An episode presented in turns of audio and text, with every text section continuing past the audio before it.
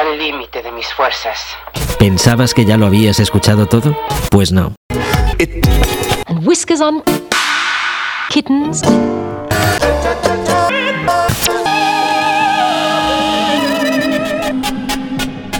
A partir del 9 de enero, lo nunca oído. Solo en Radio Gladys Palmera. We present you here at the Red Garter, the most wonderful place in the village, the Fania All Star. La hora faniática.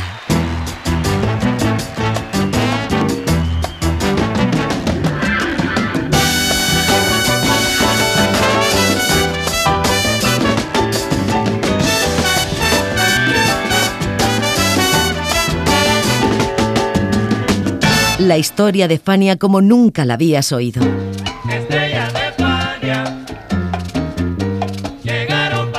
La sorprendente historia de Fania Records.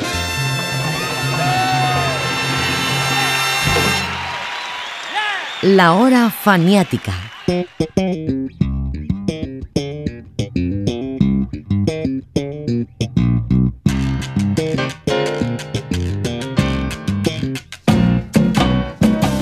William Anthony Colón nació en San Francis Hospital del barrio de Mount Heaven, al suroeste del Bronx en 1950. Su abuela, Antonia Román, dijo desde que lo vio que iba a ser una estrella de la música, pero hasta que cumplió 11 años nada indicó que así fuera a ser. El niño se crió en un ambiente de enorme pobreza y violencia, donde era más fácil ser una bala perdida que un músico destacado. A Colón le tocó vivir la época de los incendios provocados en las casas de protección oficial del Bronx y de la discriminación simbolizada por el blockbusting. Desde entonces fue un rebelde y cuando se hizo músico se hizo llamar el malo, magnificando esa rebeldía. Esta es la historia de su primera grabación titulada así, El malo. Bienvenidos a la hora fanática.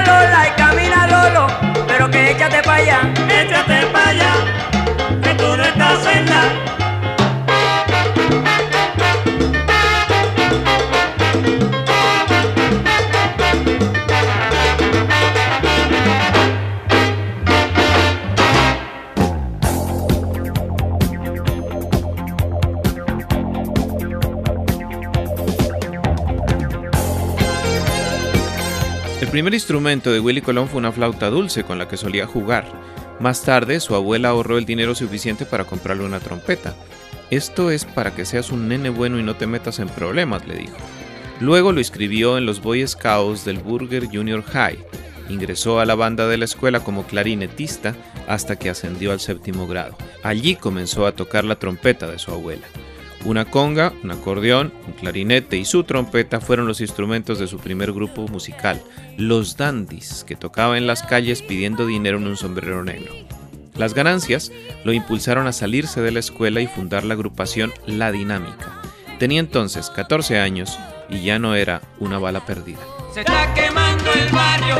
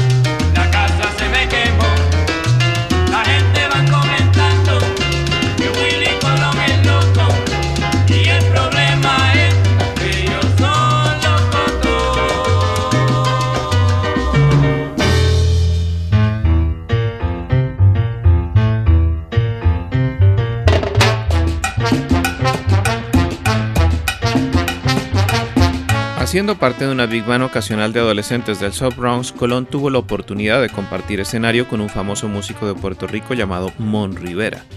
Los trombones de la orquesta de Mon lo cautivaron. Decidió que era necesario un cambio y lo hizo. A los 15 años era trombonista, un trombonista que tenía que pintarse el bigote y algunas canas para que lo dejaran subir a las tarimas. El propio Colón recuerda cómo fue cambiar de trompeta a trombón. Bueno, yo empecé, empecé como trompetista. Entonces cuando yo me retiré, eh, yo empecé a tocar trombón de vara cuando vi a Mon Rivera, cuando yo era chamaquito, y yo vi tres trombones, y él era un grupo puertorriqueño. Eh, entonces eh, yo empecé a tocar trombón de vara, pero al dejar, cuando me retiré, para empezar de nuevo, tuve que hacer la invocadura, entonces es difícil, pues, y yo tenía que empezar a tocar rápido, así que ya yo, lo de la, trombón, la trompeta baja o el trombón de pistones, fue más fácil recuperar.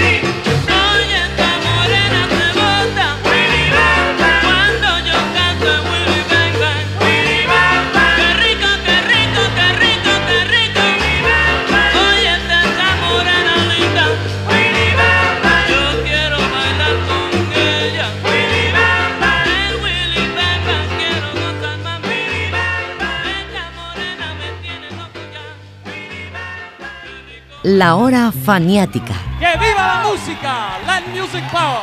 Yeah.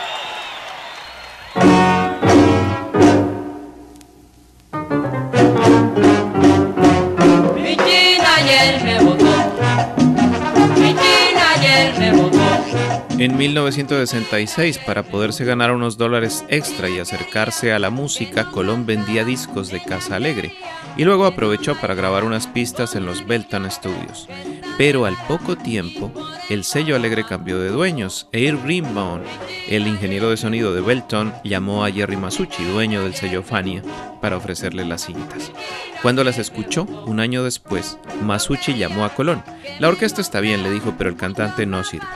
Johnny Pacheco le propuso buscar a un chico de Ponce llamado Héctor Pérez, así que Colón lo buscó y lo encontró en la calle 36. Cargaba cajas pesadas y tenía muy buena voz. Colón le dijo, mira, yo tengo una grabación, pero me falta el cantante. Pérez le respondió, no, yo tengo mi grupito. Colón insistió, bueno, vamos a hacer una cosa, tú grabas un LP conmigo y luego te vas. Y así empezó todo.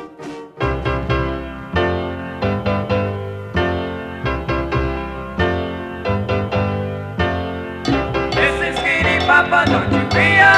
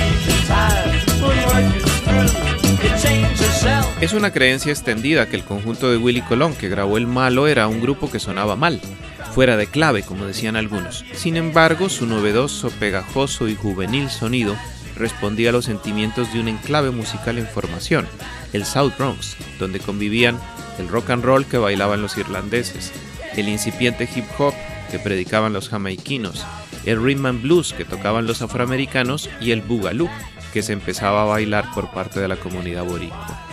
Y todo eso sumado a la herencia puertorriqueña de los músicos de la banda, lo que forjó un estilo, un inigualable estilo.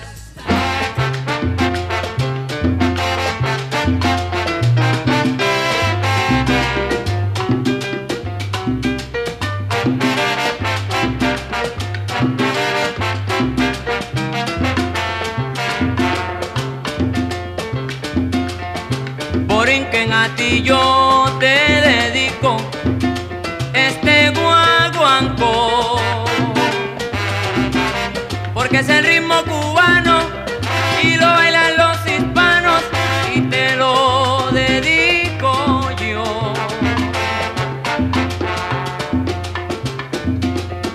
Borinquen a ti yo te dedico este guaguancó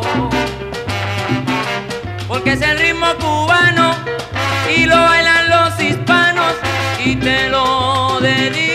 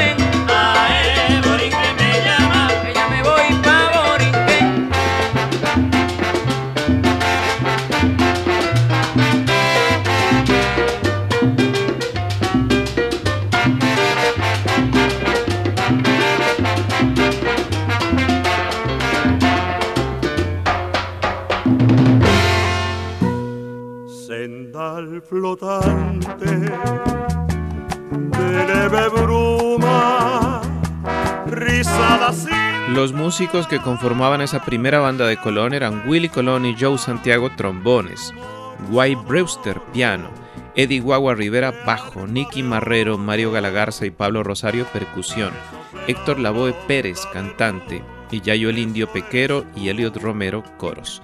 También colaboró en el bajo James Taylor. Estos músicos se podrían dividir en cuatro grupos: Las Estrellas, Colón y Lavoe. Los veteranos, El Indio y Romero. Los jóvenes, Santiago Rivera Marrero Galagarza y Rosario. Y los músicos que no siguieron su carrera en la música latina, Brewster y Taylor.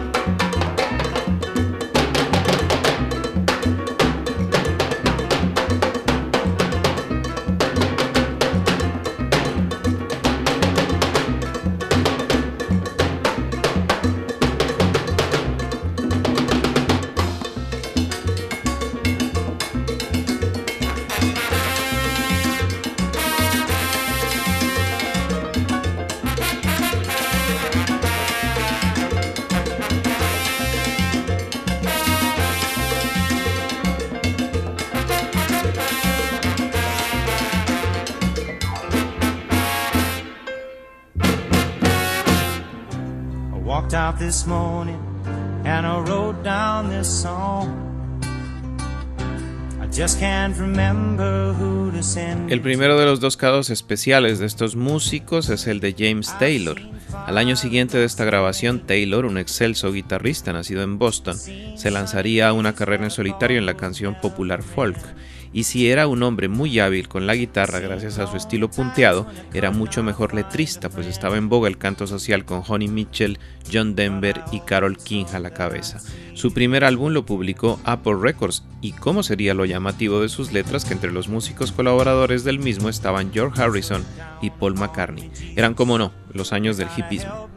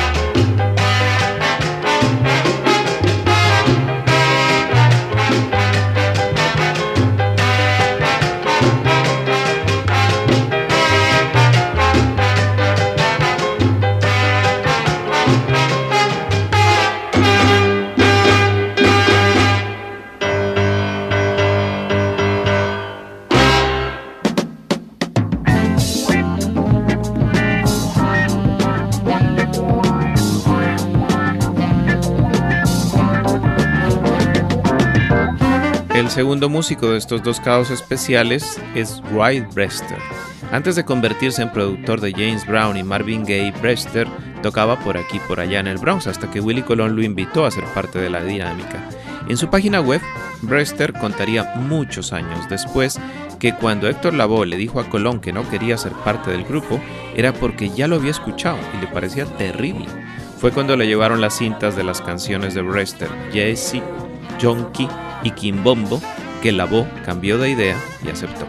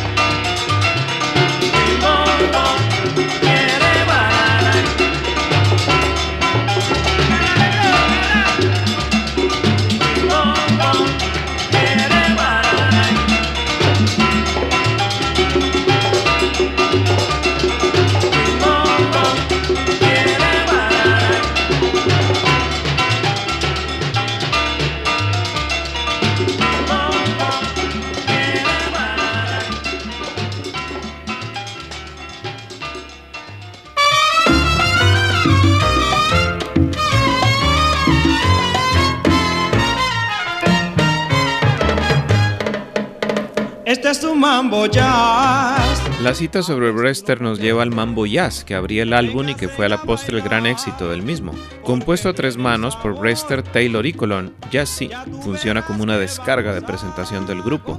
Colón ha estado muy orgulloso de sus creaciones a lo largo de su carrera, pero especialmente de Jazzy, porque fue la primera porque aseguró la contratación de la voz y porque sirvió para que Jerry Masucci lo sentara en su oficina y le hiciera firmar su primer contrato con su madre como apoderada, porque aún era menor de edad. ¿Cómo se llama la descarga esa con que abriste en el Coliseo? La primera descarga con que abriste aquí en Ese, tú, para que tú veas, ese estaba, ¿qué tú piensas de ese número? Muy bueno, me gustó mucho, con ese mucha fue, fuerza. Ese, ese, fue el primer número que yo grabé en mi vida, mi vida. ¿Cómo sí, se llama? en el 67, Jazzy. Ese está en el LP El Malo. Cuando tú grabaste en el 67, ¿cuántos años tenía? ¿17 años? 16 años.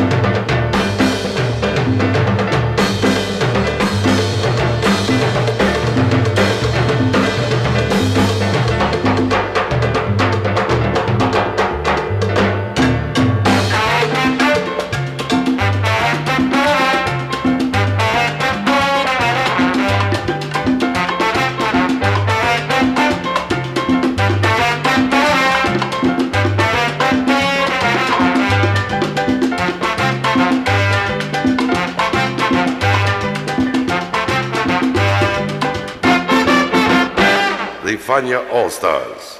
Fania, the great young company that we hope you will enjoy throughout the years. La hora faniática.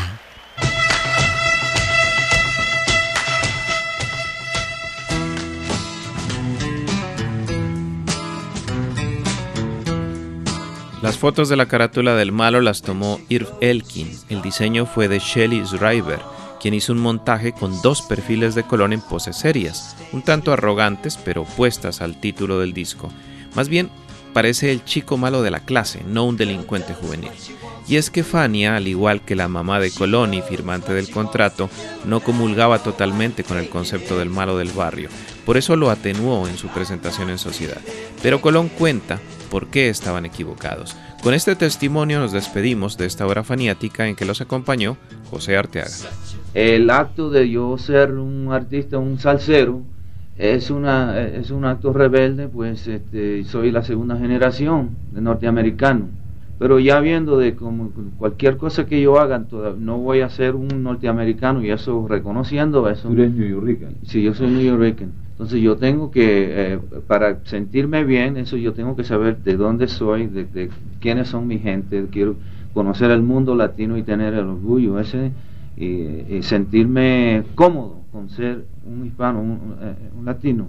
Esa rebelión se manifestó en eh, los cuentos de en, ser un salsero y, en cosas como los temas de callejeros y ya cuando uno va madurando más este, viendo que casi los mismos problemas que tenían el barrio, la vecindad, el vecindario mío, eh, son, son los mismos que, que, que sufre todo Latinoamérica. Okay, fellas, here he comes. He better leave me alone. Whoa!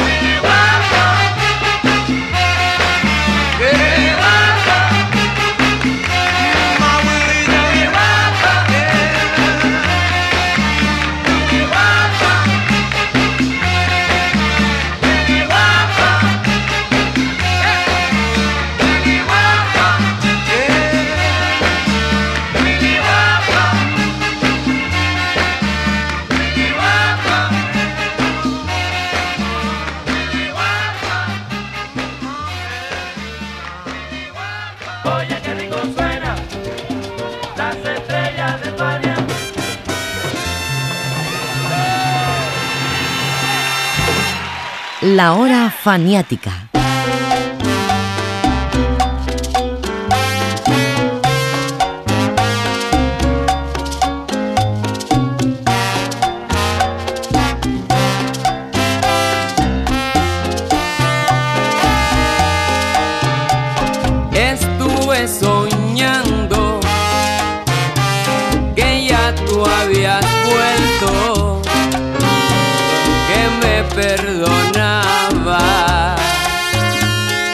dulce el